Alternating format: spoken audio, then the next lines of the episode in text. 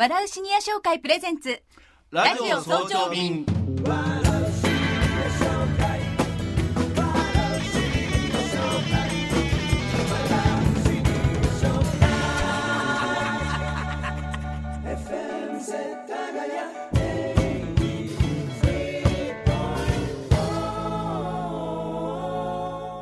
おはようございます。笑うシニア商会の村山誠一郎です。おはようございます FM 世田谷武藤真理です笑うシニア商会プレゼンツラジオ早朝便。新しい一週間が始まる月曜の朝。今日も世田谷から元気を発信していきます。村山さんよろしくお願いします。よろしくお願いいたします。今日のゲストは先週に引き続きましてスタイリストの大西洋一さんと、うん。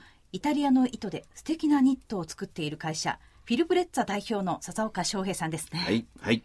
今日も素敵なファッションのお話そうですね。すかね、はい。楽しみですね。なんかこう変身する時の話とかね、ファッションでね。それから、なんか今度大西さんのお店のお話とか、はい。なんかイタリア人の生活の話とか、そんなのもねね。ちょっとお話しいただければはい。ありがたいですね。はい。それでは大西さん笹岡さんの登場です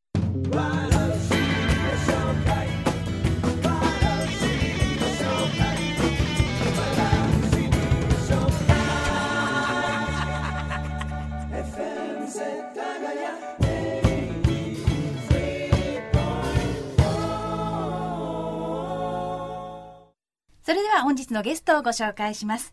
先週に引き続き、スタイリストの大西洋一さんと、フィルプレッツァ代表の笹岡翔平さんです。おはようございます。おはようございます。今週もよろしくお願いいたします。ます。では、まず、大西洋一さんをご紹介いたします。20代の頃にライターとしてそのキャリアをスタートさせ、男性誌全盛の中、様々なトレンドを取材したり記事にするうちに、スタイリストとして、雑誌レオンの創刊当時の表紙のスタイリストを担当されるまでになったそうです。今年の7月には二子玉川に洋服のお直しとリメイクのお店サルト二子玉川店をオープンさせますます活動の幅を広げていらっしゃるということです。さてこのお店ですけれども、うん。どの辺にあるんですかね？えー、と玉川高島屋さんの、はい。えー西館駐車場の近くといえばあの地元の方は分かりやすいかもしれないんですけども、はい。あの、写真屋さんがありますよね。そうですね。写真屋さんのちょうど向かい側になります。地元の方は皆さんあーって言ってるかもしれませんね。はい。そしてもう一方笹岡翔平さん。FM 世田谷の番組にも何度かご出演いただいています。もうおなじみの方もいらっしゃるかもしれません。イタリアの糸を使ったニットブランド、ブルブレを扱う株式会社フィルプレッツァの代表として活躍中です。ね、本当にここの肌触りが違うんですよね。肌触りが違う。ト触ったらもう絶対欲しくなっちゃう。違いますか？そうですね。特徴ですから。もう本当にね。なんかこう、赤ちゃんのね、肌みたいなね。ああ、確かにそんな感じですね。はい。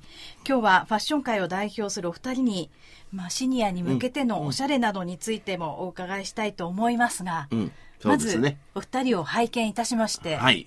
大西さんはハットをかぶハットかぶって。やっぱりこう、そうそう。ファッション界は、そうですね。あの、さりげなく似合ってらっしゃるでしょ？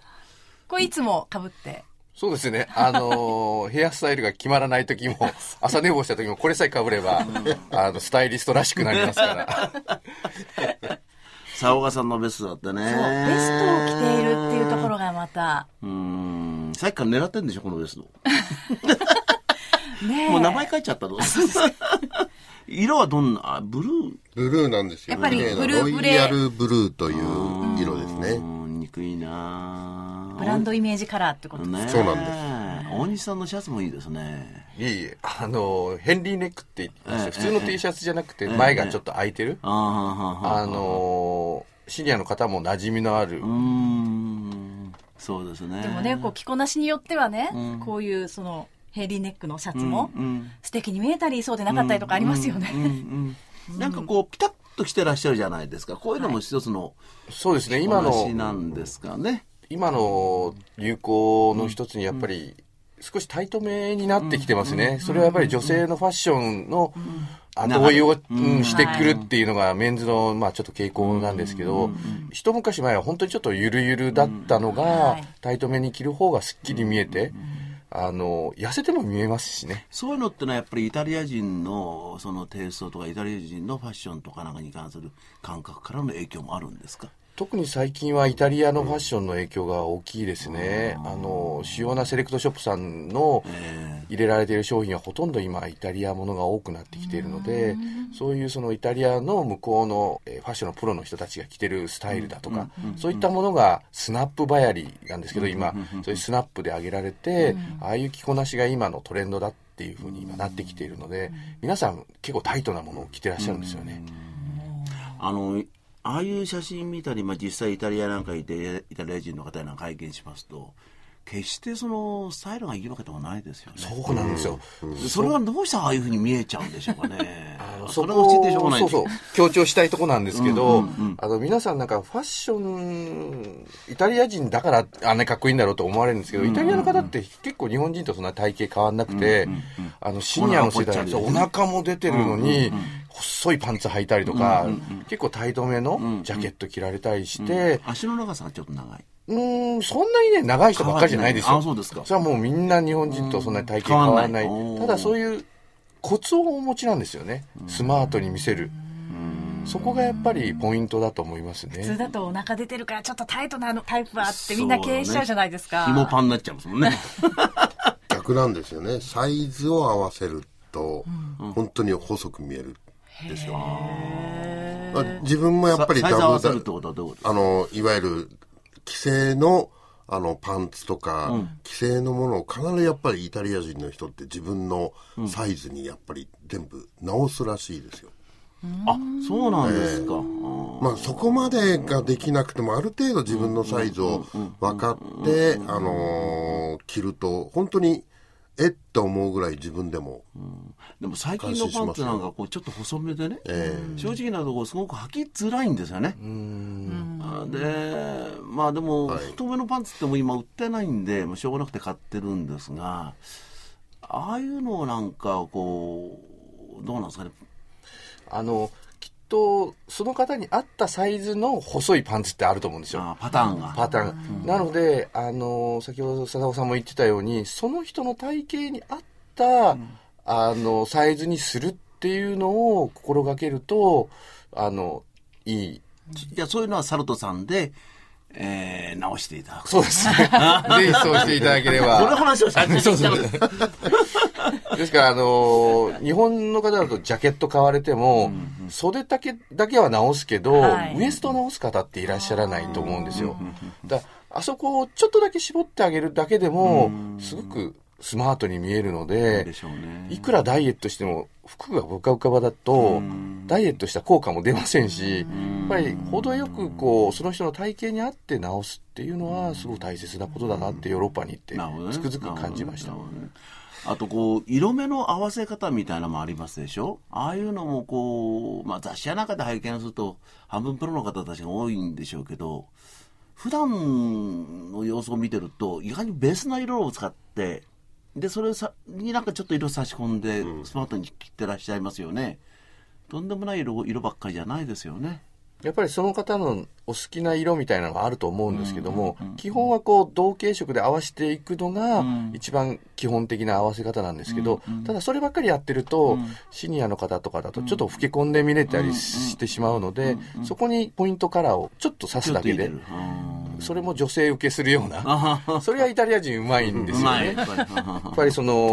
そう、そうなんですよ。それで、ただモテたいだけじゃなくて、やっぱりファッションってそういう小物がコミュニケーションのツールになるっていうことをよくわかってるんですよコミュニね。ケーションツール。やっぱりこう、なんか相手に、あ、そのシャツ綺麗ですねって言われたいとか、なるほどね。いい時計してますねとかきっかけを作る。それが大切だと思うんですよね。モテるのはその次でいいと思うんですよ。その後ね。だ具体的にじゃあそういう着こなしの仕方とかね、えーそういう色の差し方みたいのはどうしたら身につくんですか？まずは自分のお持ちの固定観念を一回捨てて、んあの、お店の方とか、いろんな知り合いの人、身近な女性の人のアドバイスをちゃんと聞く。聞く。大体もう僕はこの色しか似合わないと思われてる方がすごく多いんですよ。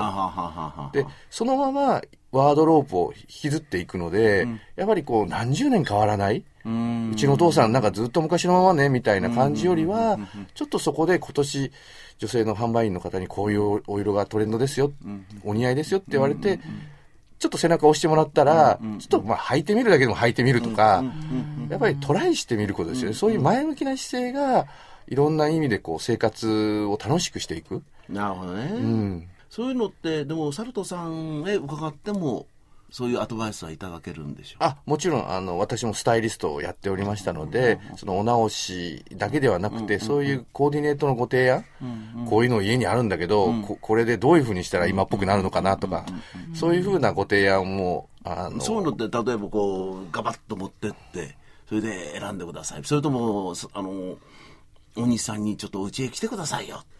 もちろん、あの、ご自宅にご用命があれば、あの、どこなりともお伺しそんなこともなさいます？え、もちろんそういうサービスもこれからやっていく予定で考それはえてますので。助かりますよねはい。もう何なりとご用命いただければ。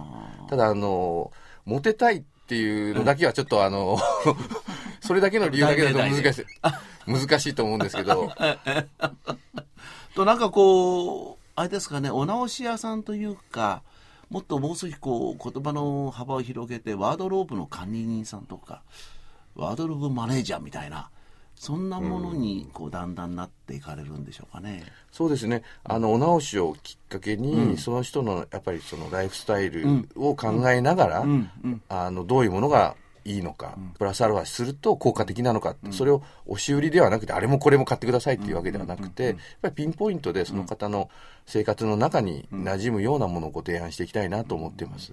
ということは、あれですかね、こう、そこでこう、結果的にね、持ってっちゃったりなんかすると、大西さんは人生の指南役ですね。いやいやいやいや。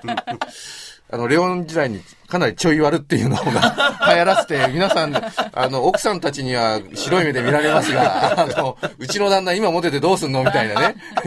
まあでもそれも、あの、ポジティブに考えれば、やっぱりこう、自分の、あの周りの人がそういうふうに活気づいてるっていうのは、まあ悪くないし、ねどんどん、あの前向きになっていく姿勢っていうのは大切かなと思ってます。ね。はい笹岡さんにちょっと伺いたい。あの、スカーフやなんかこう巻いた時に、なんかこう、わざとらしさみたいな、残っちゃって、ちょっと照れくさいみたいな感じがあるんですが、そういうのってどうなんですかね？まあ、あだんだん慣れてきちゃうと、そうですね。まあ消えてっこれ。は本当にもう慣れ慣れ。でしかないと思うんですけど、ただ、本当にやはりそういうものをこう、なんて言うんでしょう、やっぱり自分で決めつけた固定概念みたいなものを、ちょっとこう超えてあげると、本当にそれが本当にこう、まあ、あの、毎日のこう、楽しみっていうか、やはりこう会社に行く、あの、まあ、毎日の繰り返しに、なんかこう今日は、あの、誰々と会うとか、お客様でも、あの、そういう時にちょっとこう話題性の一つのツールとして、なんかそういうものを使うのも、これからやっぱり、あの、ビジネスマンとしてはなんか一つの、あの、なんて言うんでしょう、ツールコミにも、ュニケーション。そうですね、コミュニケーションツールには絶対なると思いますね。な。るほどね。いや、いいお話を伺います。はい笑うシニア紹介プレゼンツラジオ早朝便。今朝はスタイリストの大西洋一さんとフィルブレッツァ代表の笹岡翔平さんをお迎えしてお送りしています。今日ちょっとあの、大西さんに伺いたいんですが、はい。はい。えーちょっと具体的な質問なんですが僕あの、ピーコートで15、6年前に買ったんですかね。なんかカシミヤの結構軽いのがあるんですよ。それと、やっぱり同じカシミヤの、あの、黒のブレザーがあるんですが、例えばそういうものを直していただいたときに、いくらぐらいかかって、大体納期はどのくらいなんでしょそうですね。大体そういったジャケット類の大きな直しだと、大体2万円ぐらいからなんですけども。からから。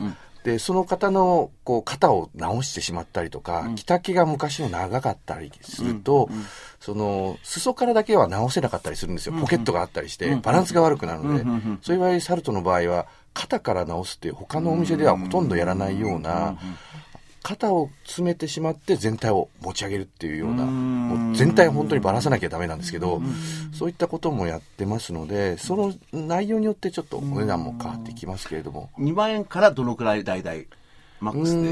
マックスで3万円中盤ぐらいですかね。あ、そうかでも,、はいでも3万中盤でやっていただければ助かりますよね。えー大体日数はどのくらいかかりますか？そうですね。大体1ヶ月ぐらい見ていただければ。具体的にはどういうふうにしたらいいんですか？その、大西さんのお店、サルトさんへ伺って、で、その、なんて採寸って、なんさなんていうんですか？そうですね。あの、お電話いただいて、まあ予約いただいた方が週末は混みますので、あの、一人大体1時間ぐらいは、ゆっくりうちの場合あの、サロン形式と言ってるんですけども、その方の、あの、お直したいことですとか、その、商品の思い入れとか、そういうことをお聞きしながら、ゆっくりお直ししていこうと思ってるんですよ。来たら、はいはい、はい、次から次から、みたいな 感じではしないので、ゆっくりお茶を飲んでいただいて、そういったことをお聞きしながらやるので、大体1時間ぐらいかかります1時ので、間ぐらい。はああ、そうですか。じゃあ、でお電話申し上げて、えー予約を取っていただいて、で、約1時間ぐらい考えて、で、えー納期がい。1ヶ月ぐら1い。ヶ月間ぐらい。はい。で、料金が大体、えまあ、簡単なものでしたら、あの、ウエストを絞るとか、ええそういったものでしたら1万円切るぐらいからもちろんできるんですけど、大体、あの、シニアの方のお持ちになるのは、全体的に直さないと、やはり、部分だけ直しても結局、なんか落ち着かないなとか、なってしまうので、結局着なくなってしまう。だったらもう、あの、フルお直しをして、今の、もう、その、ショーウィンドウ飾ってるのと同じような見え方になるまで、きちっと直した方が、あの、いいものが蘇ると思いますし、着てて気持ちがいいと思うんですよね。ー。それで3万5、6千円。はい。そうですか。で。もね、大切な、その、うん。ね、気に入ってるものがそうやって蘇るのは嬉しいですよね。ら例えばジャケットでね、15万ぐらいで買ったジャケットなんかあるでしょ、でそれ3万5千円でこう、再生していただければね、新たに買うより全然コストパフォーマンスいいですもんね。あとはこう、シニアに対してう、ん。こう簡単にできる、こう、おしゃれっていうか、ああ。るものでそうですね。まあ、何かアドバイスがあれば、一番簡単なのは、よくイタリア人やるのは、襟を立てるとか、ちょっと袖をまくるとか、あと、ズボンの裾をまくるっていうようなことは、もう自分でお持ちのものでもできると思うので、照れをしないで、とにかくトライしてみることなんですけど、ただその、裾のまくり方一つも ちょっとコツがあって、そうそこ、そこですよ。あの、昔だとこう、幅を4センチとか5センチ、結構大きめに折り返したりすされる方多いと思うんですけど、そこはあんまりこう、太くしないで、細めにこう、ロールアップっていうんですけど、まあ、上げるとか、あの、暑い時期でしたら、くるぶしが見れるぐらいまで上げてしまう。よく笹岡さんがやってらっしゃる。そんなすっきり見える。かことから始めるといいのかな。そうですか。そうすると、笹岡さんは何かこう巻き方のテクみたいなのありますかね？巻き方のテクですはい。なんかほら、ただあってもね、巻巻き方がちょっと今一つだとかっこよくないじゃないですか。はい。そうですね。まあ、あのーいろいろあるんですけど、弊社がやってるのは、はいあの、簡単に巻いても様になるっていうちょっと形のものが特徴な形を、あの、提案してるんですけど、まあ、それはいろいろこう自分で、まあ、とにかくやってみて、正解はない。そうですね、これがあのベストですよっていうのは本当にないと思うんですけど、やっぱりこういろんな雑誌にも巻き方とかそういうものも出てますしあのサルトさんの大西さんが本出されてますけどそこにもあのスカーフとかのてるんですか？巻き方とかもあの出されてますので、ぜひ読んでもらえれば。ね、先ほどからも伺ってますけど、その、ファッションセンスに自信がない方、はい。そう、かっこよくすれば、ん。これいろんなところに出かけたり、そうシニアの方も、そう。で、ちょっと褒められたりしてね。そうですよね。そんまそのあ、今は本当にクールビズとか、ウォームビズですか、まあ、あのー比較的その、タイドアップしたきちんと格好も、もちろんそういうビジネスのシーンでは必要なんですけど、だいぶそういうこう、クールビズとかウォームビズでノーネクタイだったり、あの、ただ、ただネクタイをしないっていうのは、ちょっと間違えると、だらしなくな、見えちゃうことあるじゃないですか。そういった意味で、こういうまあストールとか、スカーフなんかをこうして、あのーいわゆるちょっとこう、あっとこう思わせるようなコーディネートっていうのはそういう小物は非常にやっぱり役に立ちますし、あのービズカジスタイルですよね。ビジネスカジュアルのスタイルっていう、そういうスタイルが今のあのトレンドなんじゃないかとは思いますねな。るほどね。いいですね。はい。残念ながらちょっとお時間がもう迫ってきてしまいました。本当にまだ聞きたいこといろいろあったかもしれませんけれどもね。そうですねはい はい。